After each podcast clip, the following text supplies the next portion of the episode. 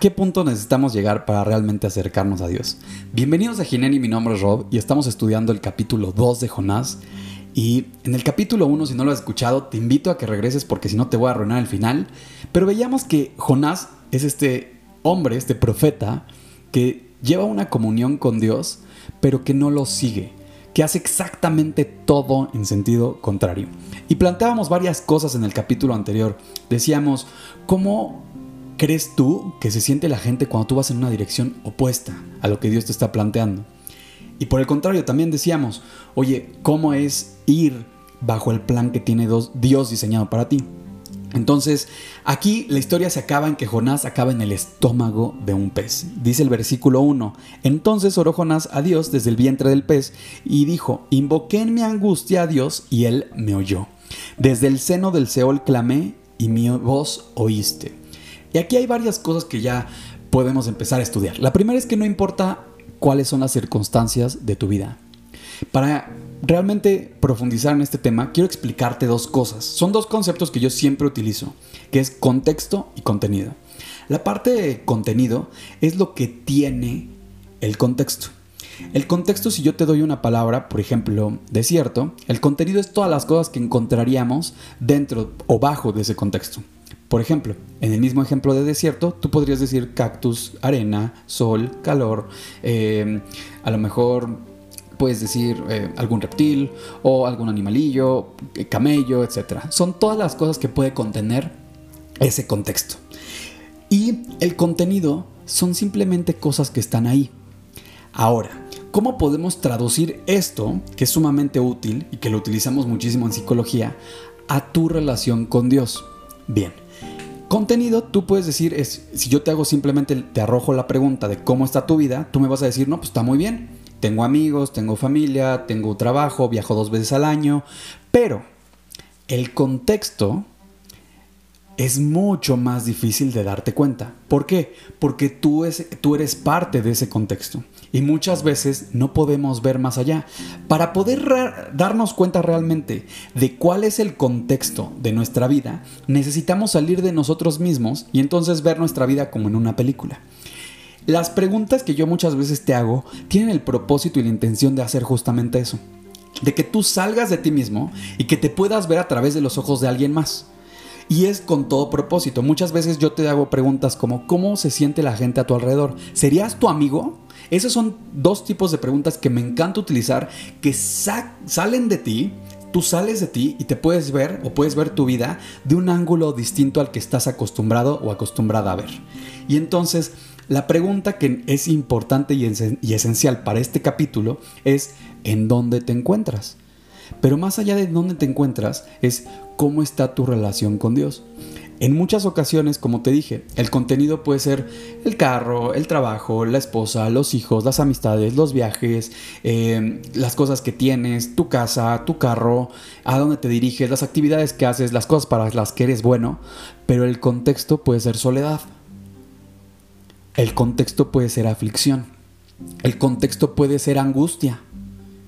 Y entonces, por fuera parecía que todo se ve muy bien o que el contenido pues está bien porque tiene las cosas que debería de tener, pero imagínate esto, incluso si en el contexto tú dices eh, bosque, animales, pasto, nubes, etcétera, pero de repente dices sequía, entonces cambia por completo, incluso si dijiste nubes. Entonces el contexto nos dice que los animales a lo mejor no están muy bien que entonces hay un, hay un problema de agua. Entonces, nota cómo al inicio, mientras yo iba diciendo la parte del contenido, tú ibas armando una imagen, pero de repente cuando meto el contexto, literalmente pones un freno de mano dentro de tu interior y dices, ups, alerta, hay algo que no está bien. Eso es justamente la invitación de este capítulo, a darnos cuenta de una forma real y auténtica cómo está tu relación con Dios. Y yo te digo, ¿Cómo está tu relación con Dios? Si tú oras, ¿cuántas veces oras al día? Si tú tienes un problema, ¿cómo reaccionas? ¿Reaccionas de forma automática? ¿Lo quieres resolver? ¿Te enojas? ¿Y estás ahí, eh, yo lo digo, perdido, perdida? O si realmente cuando viene un problema ni siquiera es capaz de tocarte, eres inamovible porque sabes que Dios está al mando. Y la posibilidad de esto es extraordinaria. Porque me encanta que mientras este cuate en el capítulo nos dice, echaste en lo profundo, en medio de los mares, me rodeó la corriente, sus ondas, sus olas pasaron sobre mí, imagínate al cuate, ¿no? En las olas ahí, eh, todo siendo alborotado. Y de repente llega un pez y se lo traga. Sin importar cuál es tu circunstancia, tú debes de tener bien claro algo, que Dios está en control. Y pareciera que este cuate casi se le olvida, pero en su egoísmo, él incluso lo sabe. En el siguiente versículo describe a la perfección cuáles son esos sentimientos humanos que él puede tener, porque al final del día, pues, él no deja de estar en, en el estómago del pez. O sea, él no deja de sentir lo que está vivenciando. Pero me encanta este versículo, porque fíjate, dice, entonces desechado soy delante de tus ojos, como diciéndole, ay Dios, qué malo eres. Pero después viene un punto y coma en el versículo 4 dice, más aún veré tu santo templo. Ahí es donde nos damos cuenta de que este cuate, el conocimiento que tiene de profeta, sabe que Dios está bajo control, sabe que Dios tiene un plan para él. Él no quiere seguir el plan, pero sabe que Dios es el que está en total control. Ahora, pon atención al siguiente versículo que también me encanta. Cuando mi alma desfallecía en mí, me acordé de Dios y mi oración llegó hasta ti en tu santo templo. Esa es la pregunta del día de hoy. ¿A qué punto necesitas llegar tú para acercarte a Dios? ¿Necesitas que qué? ¿Quedarte solo? ¿Necesitas que lo voy a llevar a un nivel extremo? ¿Necesitas que alguien se muera? ¿Necesitas que alguien te lo pida de rodillas? A lo mejor todo pareciera que va bien pero en tu interior, ¿qué tipo de relación te gustaría tener con Dios? Creador del universo, creador de absolutamente todo, el que puso las leyes de la física, de la química, de todo, el que creó prácticamente la belleza y hermosura de un paisaje, de una rosa, de una flor. Te pregunto, ¿quién hace latir tu corazón? ¿Quién hace que durante la noche tú recuperes tu energía? Qué tipo de relación quieres tener con Dios, sin importar cuál es el contenido de tu vida. Y este versículo realmente es para enmarcarlo, porque nos habla de la promesa de lo que significa. Que sin importar en dónde te encuentres, tú te puedes dirigir a Dios y tómatelo en serio. Sin importar si estás en un viaje de negocios, sin importar si estás de vacaciones, si le estás pasando bien, si le estás pasando mal, sin importar si estás bajo una prueba, una enfermedad, sin importar si tienes alguna limitación incluso en en tu cuerpo, en tu parte física. El ser humano tiene un espíritu también. Y en tu espíritu está entonces el contexto. Otra de las perlas eh, me, me encanta porque es bien curioso que cuando estamos en comunión con Dios, cuando nosotros vamos en la dirección correcta y a lo mejor estamos bajo una prueba, sin importar en dónde nos encontremos, nuestra creatividad está al máximo para salir adelante. Nuestra atención se centra en las cosas verdaderamente importantes. Incluso me atrevo a decirte que podemos hacer cosas físicamente imposibles o que parecieran físicamente imposibles cuando estamos cerca de Dios, cuando estamos en comunión con Dios. Y comunión viene también de comunicación. Cuando tú tienes una relación interpersonal con Dios, cuando escuchas a Dios, pero también hablas con Él.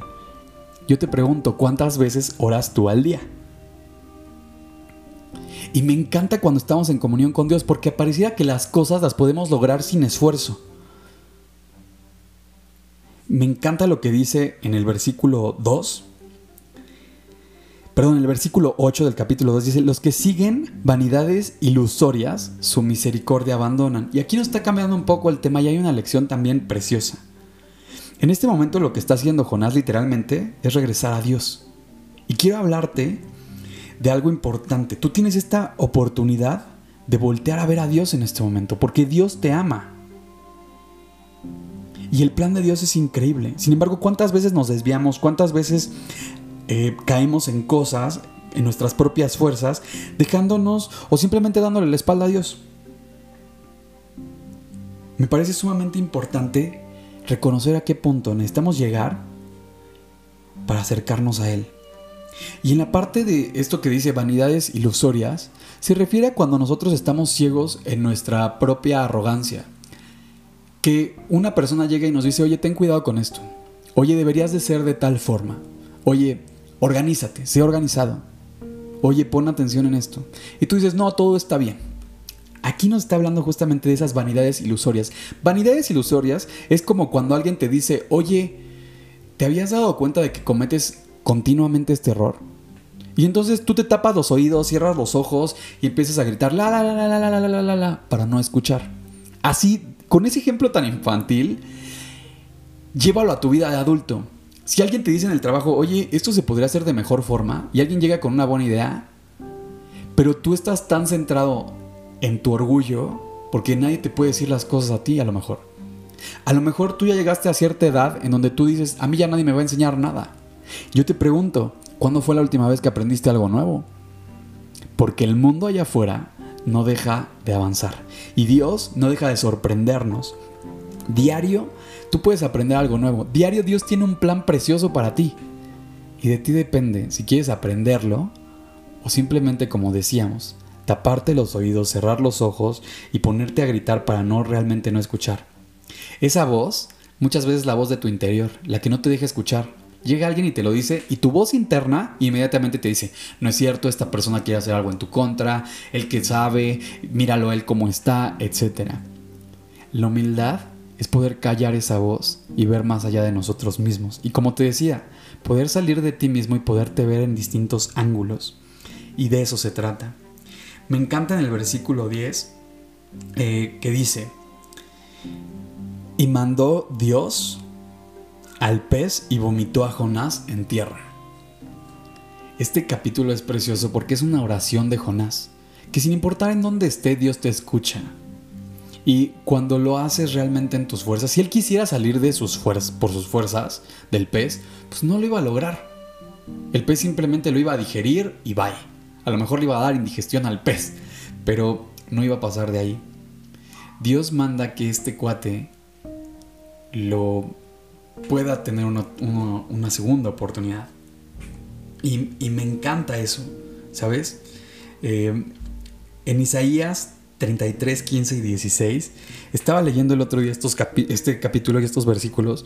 Me encanta lo que dice, porque habla de la justicia y habla de lo recto, habla de la dirección que realmente requerimos tomar como seres humanos. Dice, el camina en justicia y habla lo recto, el que aborrece la ganancia de violencias, el que sacude con sus manos para no recibir cohecho, el que tapa sus oídos para no oír propuestas sanguinarias, el que cierra sus ojos para no ver cosa mala, éste habitará en las alturas. Fortaleza de roca será su lugar de refugio. Se le dará su pan y sus aguas serán seguras. Me encanta este, este versículo porque habla justamente del punto al que necesitó llegar Jonás. Ese es el punto porque, sin importar si iba en sentido contrario, tuvo una oportunidad de arrepentirse. Y el tiempo estaba corriendo. Estuvo tres días en el pez. Y probablemente si estaba un día más se moría. Un ser humano no puede vivir tanto tiempo sin agua, probablemente. Y lo que te quiero decir es, tú en dónde te encuentras hoy en tu vida. A lo mejor estás dentro de un pez, a lo mejor estás sin salida. Y Dios tiene un plan precioso para tu vida. O a lo mejor todo está bien, a lo mejor todas las cosas por fuera se ven bien, pero como te decía, el contexto es de soledad en el fondo. El contexto a lo mejor es de incertidumbre, de saber cuál es tu propósito en la vida, de saber que hay algo más. ¿Y qué es ese algo más? Bueno, la Biblia lo habla clarísimo. Dios tiene un plan precioso para tu vida. Y sin embargo, en nuestras propias fuerzas es facilísimo alejarnos, es facilísimo agarrar y querer el camino fácil. Pero el día de hoy Frente a ti tienes una oportunidad única, la oportunidad de acercarte a Él, la oportunidad de invitar a Dios a tu corazón y decir, Dios, quiero que tú te hagas cargo de mi vida. Y sin importar en dónde te encuentres, hay un versículo que es hermoso que dice, He aquí yo estoy a la puerta y llamo. Si alguno oye mi voz y abre la puerta, entraré a Él, cenaré con Él y Él conmigo. Este versículo lo vas a encontrar en Apocalipsis 3:20. Y de lo que está hablando es de la puerta de tu corazón. Muchas veces tenemos cerrada la puerta de nuestro corazón. Así como te decía, cerrándote los ojos, los oídos y gritando la la la la la la la, es exactamente cuando tú no quieres escuchar lo que Dios tiene preparado para ti. Pero el día de hoy tienes la oportunidad de acercarte a Él y descubrir qué hay del otro lado. Piénsalo, ¿cuántas veces le das la oportunidad a tantas cosas y no se la das a Dios? Así que el día de hoy quiero cerrar con una oración que me parece increíble porque la puedes tener en tus manos, sin importar en dónde te encuentres. Si vas manejando, si vas haciendo alguna actividad, simplemente te puedes dirigir a Dios en estos términos. Puedes cerrar tus ojos si tu actividad te lo permite. Y lo que es importante es que desde tu corazón te puedas acercar a Él. Y puedes hacerlo de esta forma. Simplemente dile ahí en tu corazón, en tu intimidad, Dios, gracias por este día. Gracias porque no sé qué sería de mi vida si la luchara en mis propias fuerzas nada más. Sé que he llegado hasta aquí, pero sé que detrás de todo esto siempre has estado tú. Sé que mi entendimiento muchas veces no da para saber acerca de mi cuerpo, acerca de mi metabolismo, de las funciones que tú tienes bajo tu control. En mis fuerzas yo simplemente creo que tengo el control, pero hoy sé que no es así, Dios. Y quiero soltar ese control, quiero soltar eso y quiero dejar de engañarme, Dios. Quiero ver claramente lo que tengo frente a mí. Quiero tomar esta oportunidad que tú estás poniendo frente a mí. Te quiero dar gracias, Dios, porque no la merezco. Gracias porque Simplemente soy una persona más. Pero yo sé que me amas, Dios. La manera en la que lo sé es porque sigo aquí. Y el día de hoy quiero abrirte la puerta de mi corazón. Quiero devolver un poco de lo que tú has hecho en mi vida. Y quiero entender, quiero saber cuál es el propósito de mi vida. Quiero que tú me muestres claramente cuál es ese camino, cuál es ese plan de vida. Quiero tener una vida que vale la pena ser vivida hasta el último día. Quiero una vida en donde pueda estar en mis sentidos, en los que la gente me pueda ver tal y como tú me diseñaste. Te doy gracias, pues no me hace falta nada. Te doy gracias porque hoy tengo esta oportunidad de acercarme a ti. Y quiero que tú estés conmigo y que me acompañes en cada decisión. Quiero aceptar lo que tú hiciste en la cruz. Y te pido que estés conmigo por el resto de mi vida. En tu nombre, Dios, te lo pido. Amén. Si el día de hoy tú invitaste a Dios a morar en tu corazón, hay un versículo que me encanta, porque sin importar cuál es tu circunstancia, Dios está contigo. Lo vas a encontrar en 2 Corintios 5:17. Y dice, de modo que si alguno está en Cristo, nueva criatura es. Las cosas viejas pasaron. He aquí, todas son hechas nuevas. Espero que te haya gustado. Si conoces a alguien que le gustaría escuchar acerca de esto, compárteselo, dale like. Y te invito también a que no dejes pasar la oportunidad de realmente conocer cómo se encuentra tu vida el día de hoy, cuál es tu relación con Dios y hacia dónde la puedes llevar. Así que te mando un fuerte abrazo, que Dios te bendiga y nos vemos en la próxima.